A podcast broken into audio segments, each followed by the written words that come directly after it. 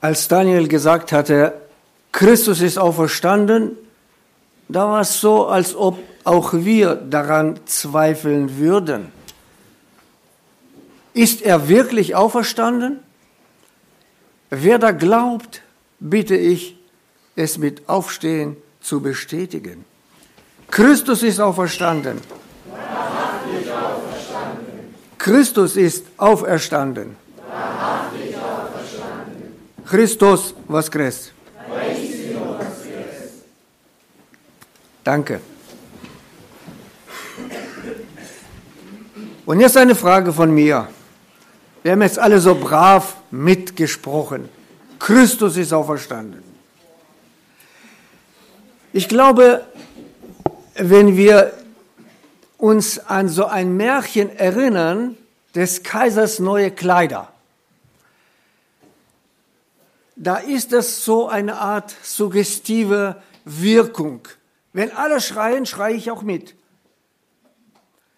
Es waren zwei schlau Männer. Die wollten schnell Geld machen und kommen zum Kaiser und sagten, Kaiser, wir haben einen neuen Stoff entwickelt. Dazu brauchen wir aber viel Gold.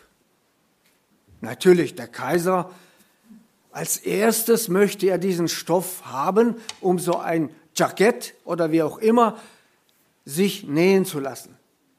Und so gab er ihnen Gold. Nach einer Woche kamen sie wieder und wollten wieder Gold haben. Er gab ihnen wieder und sagte, zeigt mir doch wenigstens ein Stück Stoff aus dem, oh Kaiser, schau mal aus dem Fenster. Siehst du, wie das Licht strahlt, so durchsichtig, so ist dieser neue Stoff. Aber wir brauchen noch mehr Gold. Es reicht nicht aus. Und irgendwann kam der Tag, wo der Kaiser diesen neuen Anzug angezogen hat und vor das Volk erschienen ist. Er hat alle seine Kleider ausgezogen, um diesen neuen Stoff allen sichtbar zu machen. Das ganze Volk staunte. Der Kaiser hat sich präsentiert in diesem neuen Stoff. Seine Minister haben alle genickt, ja. Die stellvertretenden Minister auch, ja. Und wenn die Minister nicken und sagen ja, dann müsste das Volk auch ja sagen. Und da war in diesem Getümmel ein kleiner Junge. Und er schrie, Herr, der Kaiser ist ja nackt. Der hat ja gar nichts angehabt. So hat man den Kaiser betrogen. Aber es geht heute nicht um Kaiser, es geht heute um uns. Wenn alle sagen, Christus ist auferstanden, dann muss ich es auch sagen? Glaube ich es wirklich, dass es so ist? Dass die Toten auferstehen, steht schon im ersten Buch Mose, Kapitel 1, Vers 1. Stimmt es? 1. Mose 1, 1. Auswendig. Im Anfang schuf Gott Himmel und Erde. Wenn der Mensch nur irdisch ist und hier stirbt und es kommt nichts mehr, warum schuf er den Himmel? Warum? Offenbarung Kapitel 21. Und ich sah einen neuen Himmel und eine neue Erde. Dieser Gedanke der Auferstehung der geht durch die ganze Bibel. Von Anfang bis ganz zum Schluss. Apostel Paulus hat in 1. Korintherbrief uns etwas mitgeteilt. Vielleicht haben wir noch gar nicht darüber nachgedacht. Warum eigentlich schreibt Paulus diesen 15. Kapitel des 1. Korintherbriefes? und versucht hier zu überzeugen, dass Christus auch verstanden ist. Und Vers 12 sagt er, Wenn aber Christus gepredigt wird oder dass er von Toten auferstanden ist, wie sagen denn einige unter euch, es gibt keine Auferstehung? Können wir uns das vorstellen? In der Gemeinde Korinth, unter denen, die an Gott glauben, gab es auch solche, die nicht an die Auferstehung glaubten. Zur Zeit Jesu gab es so eine Partei, die haben, nannten sich Sadduzäer. Und diese Sadduzäer glaubten nicht an die Auferstehung. Und eines Tages kamen sie zu Jesus und legten ihm ein Gleichnis vor. Meister. Es war eine Frau. Und nachdem ihr Mann gestorben ist, müsste der Bruder vom Mann sie zur Frau nehmen, damit das Gesetz Mose erfüllt wird. Und so nahm sie der zweite sie als Frau, dann starb auch er, dann nahm der dritte sie bis zum siebten. Und dann fragten sie Jesus, Wessen Frau wird sie sein bei der Auferstehung? Denn sie hat alle geheiratet. Warum fragten die Sadduzäer sowas?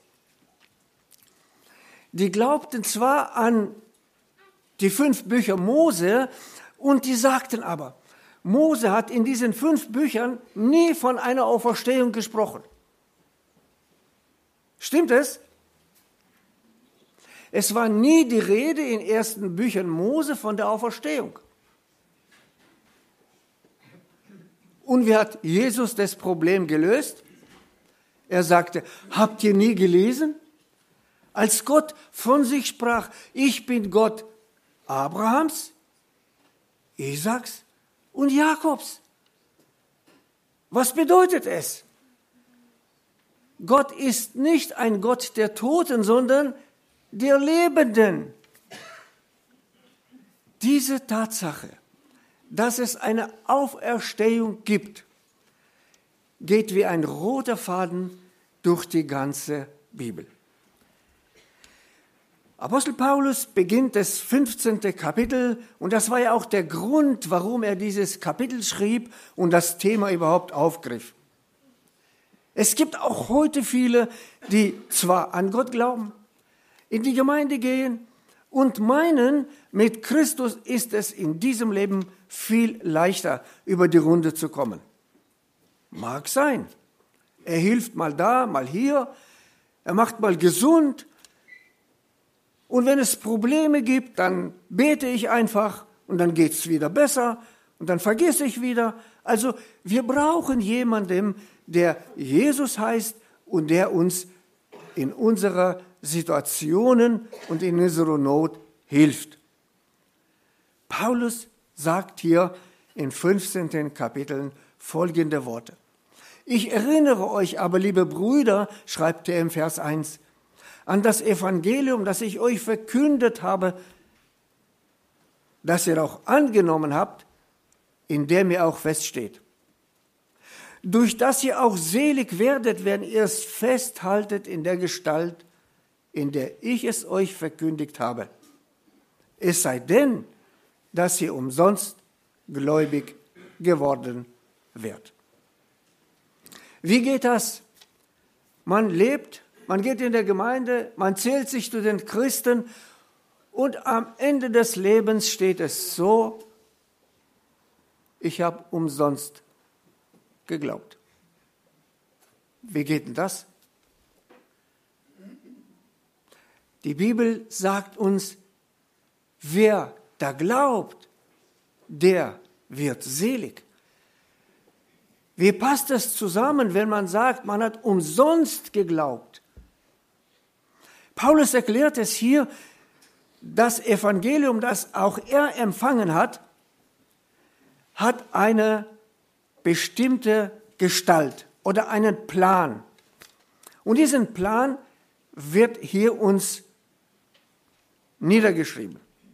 Denn als erstes habe ich weitergegeben, sagt er in Vers 3, was ich auch empfangen habe, dass Christus gestorben ist für unsere Sünden.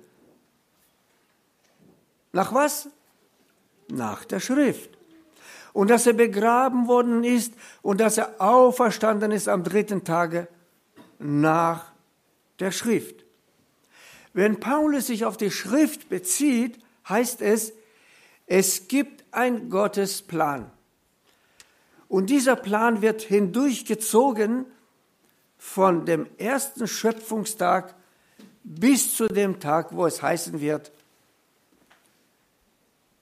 der Herr Jesus hat einen neuen Himmel und eine neue Erde geschaffen.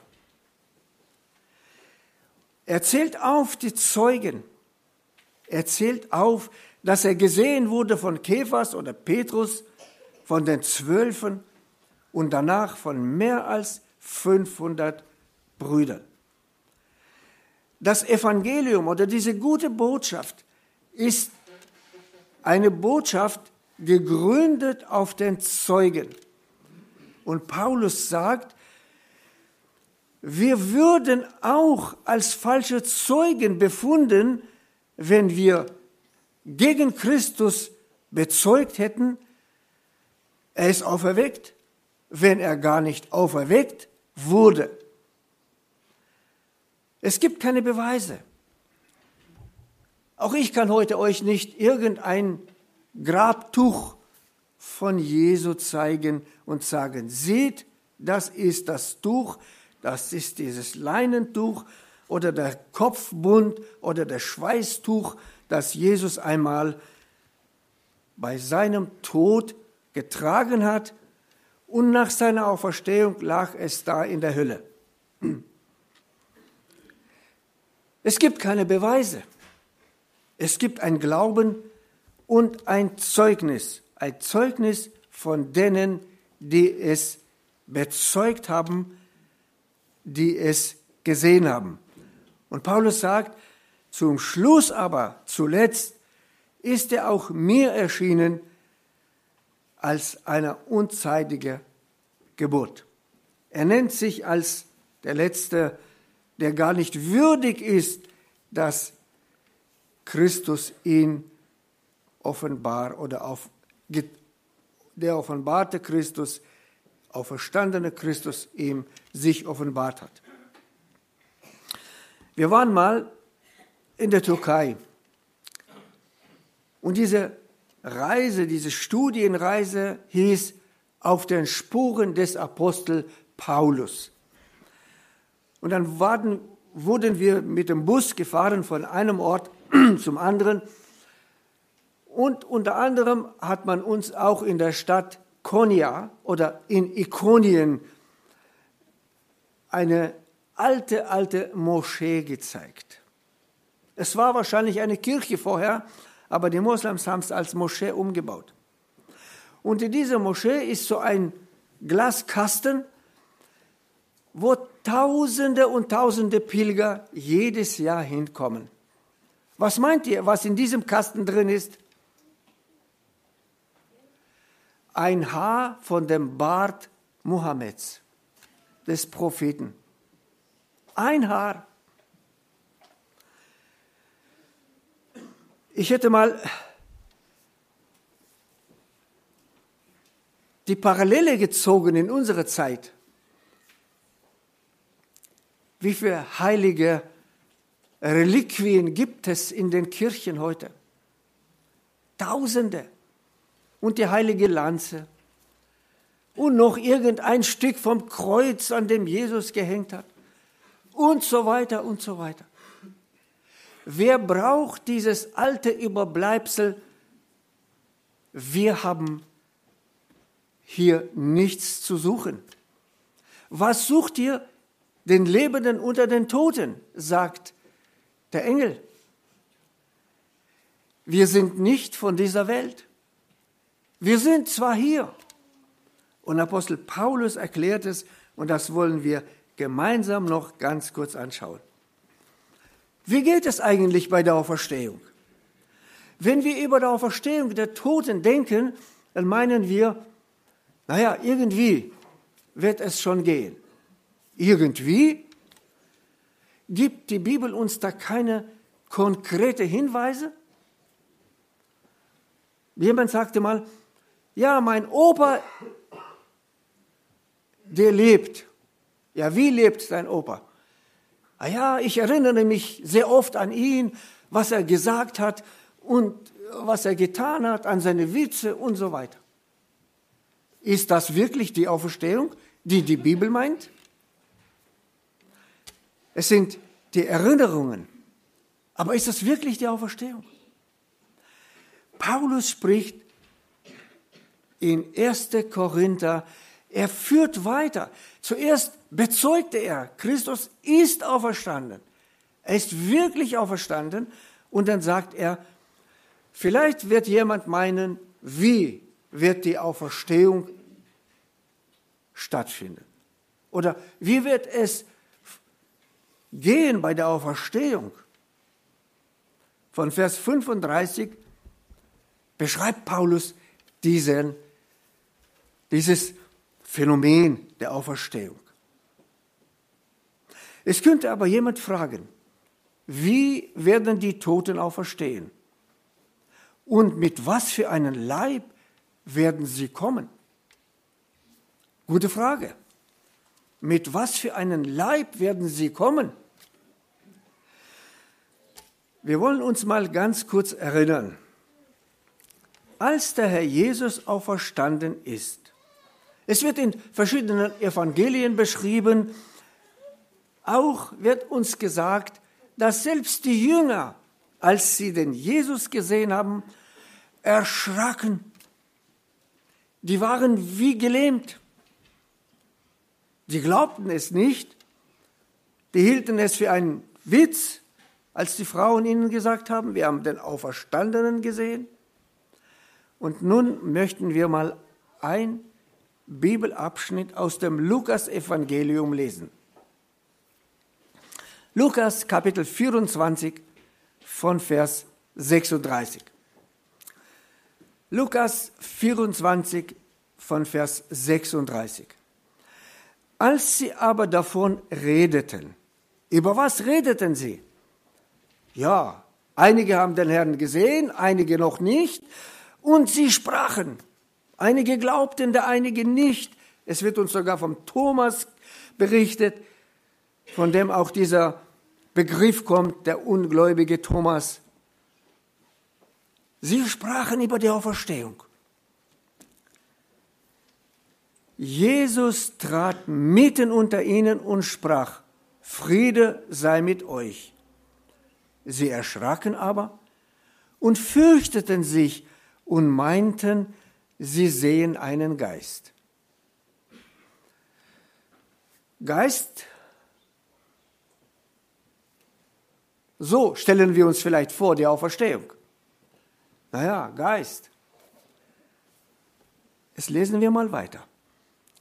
Und er, Jesus, sprach zu ihnen, was seid ihr so erschrocken? Und warum kommen solche Gedanken in euer Herz? Welche Gedanken? Ah, es sei ein Geist, es sei ein Gespenst. Und sie waren erschrocken. Aber es geht auch weiter. Seht meine Hände und meine Füße. Ich bin's selber. Fasst mich an und seht. Denn ein Geist hat nicht Fleisch und Knochen, wie ihr seht, dass ich sie habe. Und als er das gesagt hatte, zeigte er ihnen die Hände und Füße. Als sie aber, sich nur, als sie aber noch nicht glaubten vor Freude und sich verwunderten, sprach er zu ihnen, habt ihr etwas zu essen? Und sie legten ihm ein Stück gebratenen Fisch vor, und er nahm's und aß vor ihnen. Wie kann man das verbinden?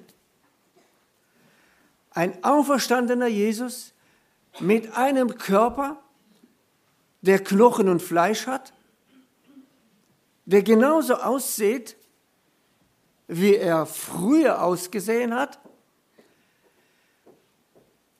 mit Wunden in seinen Händen, mit der offenen Seite, wo der römische Soldat ihm mit dem Speer die Seite geöffnet hat, durchbohrt hat, sagt die Bibel.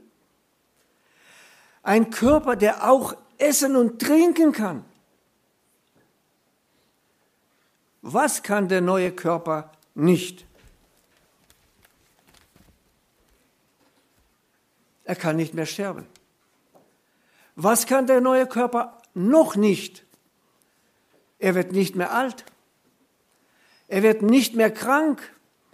Er ist dieser Vergänglichkeit nicht mehr unterworfen.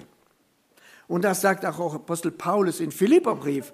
Wollen wir mal Philipperbrief ähm, mal lesen, Kapitel 3, Vers 20 und 21. Philippa Kapitel 3, Vers 20 und 21. Hier sagt Paulus folgende Worte. Unser Bürgerrecht aber ist im Himmel, woher wir auch erwarten den Heiland, den Herrn Jesus Christus, der unseren nichtigen Leib verwandeln wird, dass er gleich werde seinem verherrlichen Leibe nach der Kraft, mit der er sich alle Dinge untertan machen kann. Also, den Leib, den ich und du hier tragt, er ist nichtig, er ist vergänglich, er ist der Krankheiten und der Verwesung unterworfen. Und irgendwann bleibt von diesem Leib gar nichts mehr. Aber es ist einer da, der diesen nichtigen Leib verwandeln wird in einen neuen Leib. Der Jesus sagte einmal über die Versuchungen in einem Evangelium, ich glaube Matthäus Evangelium ist das, wenn deine rechte Hand dich zum Abfall bringt, hau sie ab. Oder wenn dein Fuß dich zum Abfall bringt, hau ihm ab. Denn es wäre besser, dass du mit einem Fuß und, oder mit einem Arm in das Reich Gottes eingehst, als beim komplett gesunden Körper in die Hölle geworfen wirst. Was will Jesus damit sagen? Was will Paulus damit sagen? Das wollen wir noch kurz uns anschauen. Als Paulus diese Frage behandelt, wie werden die Toten auch verstehen, mit welchem Leib werden sie kommen, schreibt auch Johannes, wir werden ihm gleich sein, denn wir, wir werden ihm sehen, wie er ist. Paulus sagt es noch konkreter. Er sagt, du Narr oder du Unverständiger. Was du siehst, wird nicht lebendig, wenn es nicht stirbt. Also, es gibt nur einen Weg, diesen neuen, verherrlichten Körper zu bekommen. Wie? Es wird nicht neu, wenn das Alte nicht stirbt. Es sind nur wenige, die zu diesem Zeitpunkt leben werden wenn Christus kommen wird und von dem auch Apostel Paulus in Thessaloniker Brief geschrieben hat, in einem Nu werden die Toten auferstehen und in einem Augenblick werden die, die da leben, umgewandelt. Sie bekommen einen neuen Körper. Erstens, wenn es nicht stirbt, wird es nicht lebendig. Und jeder von uns hat schon mal gesehen, wie ein Korn in die Erde gelegt wird oder irgendein Samen und wie eine Pflanze oder ein Baum entsteht. Was du siehst, sagt Apostel Paulus, ist ja nicht der Leib, der werden soll, sondern ein bloßes Korn. Ihr Lieben, unser Leib ist ein bloßes Korn. Unser Werk, unser Leben alles, was wir jetzt hier streuen, ist nur ein bloßes Korn. Eine Frage an uns. Jeder hat schon mal eine Vorstellung oder gesehen, eine Nuss. So eine runde Nuss, man kann sie knacken, schmeckt eigentlich sehr gut. Wenn man die in die Erde legt, was entsteht? Ein riesiger Baum, ein Nussbaum. Hat die Nuss mit dem Baum etwas zu tun? Was meint ihr? Ja? Sind sie ähnlich? Leg mal eine Nuss unter den Baum und sag, ey, die sind verwandt. Dann zeigen die, die nicht kennen, was das ist. Ein Vogel, oder? Nuss und ein Baum. Wie kann das sein? Und doch hat die Nuss mit dem Baum sehr viel zu tun. Wenn man uns einen neuen Körper zeigen würde, dass ich und du einmal bekommen werden, dann werden wir sagen, stimmt nicht ganz. es passt nicht. Aber Paulus sagt, diesen nichtigen Leib wird Gott verwandeln, sodass er einen herrlichen Leib bekommt. Und zum Schluss noch ein paar Verse aus dem 15. Kapitel des ersten Korintherbriefes. So auch die Auferstehung der Toten. Wie? So. Wie man was pflanzt und es entsteht. Der Same ist nie ähnlich dem, was einmal sein wird, und doch hat es eine Verbindung. So auch die Auferstehung der Toten. Es wird gesät verweslich und wird auferstehen unverweslich. Es wird gesät in Niedrigkeit und auferstehen in Herrlichkeit. Es wird gesät in Armseligkeit und wird auferstehen in Kraft. Es wird gesät ein natürlicher Leib und wird auferstehen ein geistlicher Leib. Was meinen wir, warum Paulus geschrieben hat? Wenn es nach ihm ginge, würde er besser sofort ausscheiden aus diesem Leben und diesen neuen Körper, diesen neuen Leib zu bekommen.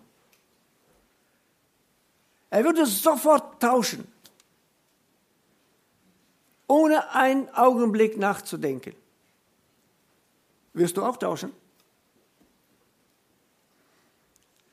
Wenn wir nicht wissen, was uns da erwartet, dann sagt auch der Schreiber des Hebräerbriefes, dann quälen, uns, quälen wir uns durch unser Leben hindurch aus der Angst oder mit der Angst vor dem Tod. Aber Jesus hat den Tod besiegt, den letzten Feind, den es je gibt.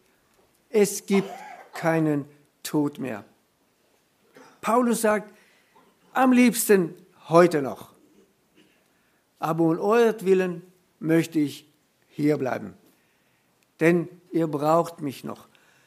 Und ich möchte sagen, danke Paulus, dass du nicht einfach abgehauen bist in die Herrlichkeit.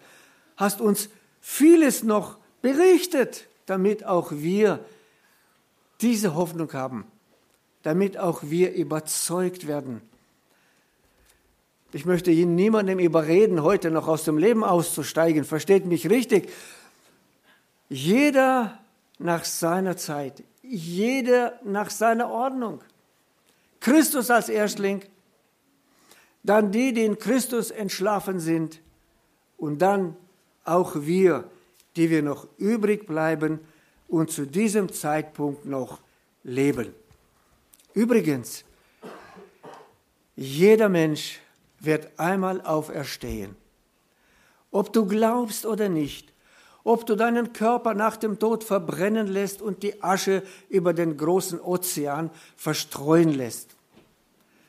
Gott braucht diesen Körper nicht mehr, den du jetzt heute hast. Auch die Asche brauche nicht mehr, um dich neu wiederherzustellen. Jeder wird einmal auferstehen. Klein oder groß, und das Meer gab die Toten und die Höhle gab die Toten. Es gibt kein Ort, wo der Mensch sich vor Gott verstecken wird. Und die letzte Auferstehung wird sein, die Auferstehung vor dem weißen Thron. wo jeder Mensch gerichtet wird und Gott wird Gericht halten. Und selig ist der, der teilhaben wird bei der ersten Auferstehung, wo Gott die rufen wird, die in Christus auferstanden, entschlafen sind, zur ewigen Herrlichkeit. Gott möge diese wenige Worte segnen. Gott möge uns auch im Nachdenken viel Gnade schenken, dass auch wir erkennen, es gibt eine Auferstehung. Dass, nicht, dass wir nicht nur so jemandem nachplappern und sagen, na ja, alle, wenn alle schreien, ja, ja, mache ich auch, damit ich nicht aus der Reihe falle. Es gibt eine Auferstehung. Es gibt eine lebendige Hoffnung und es lohnt sich zu glauben. Gott möge uns segnen. Amen.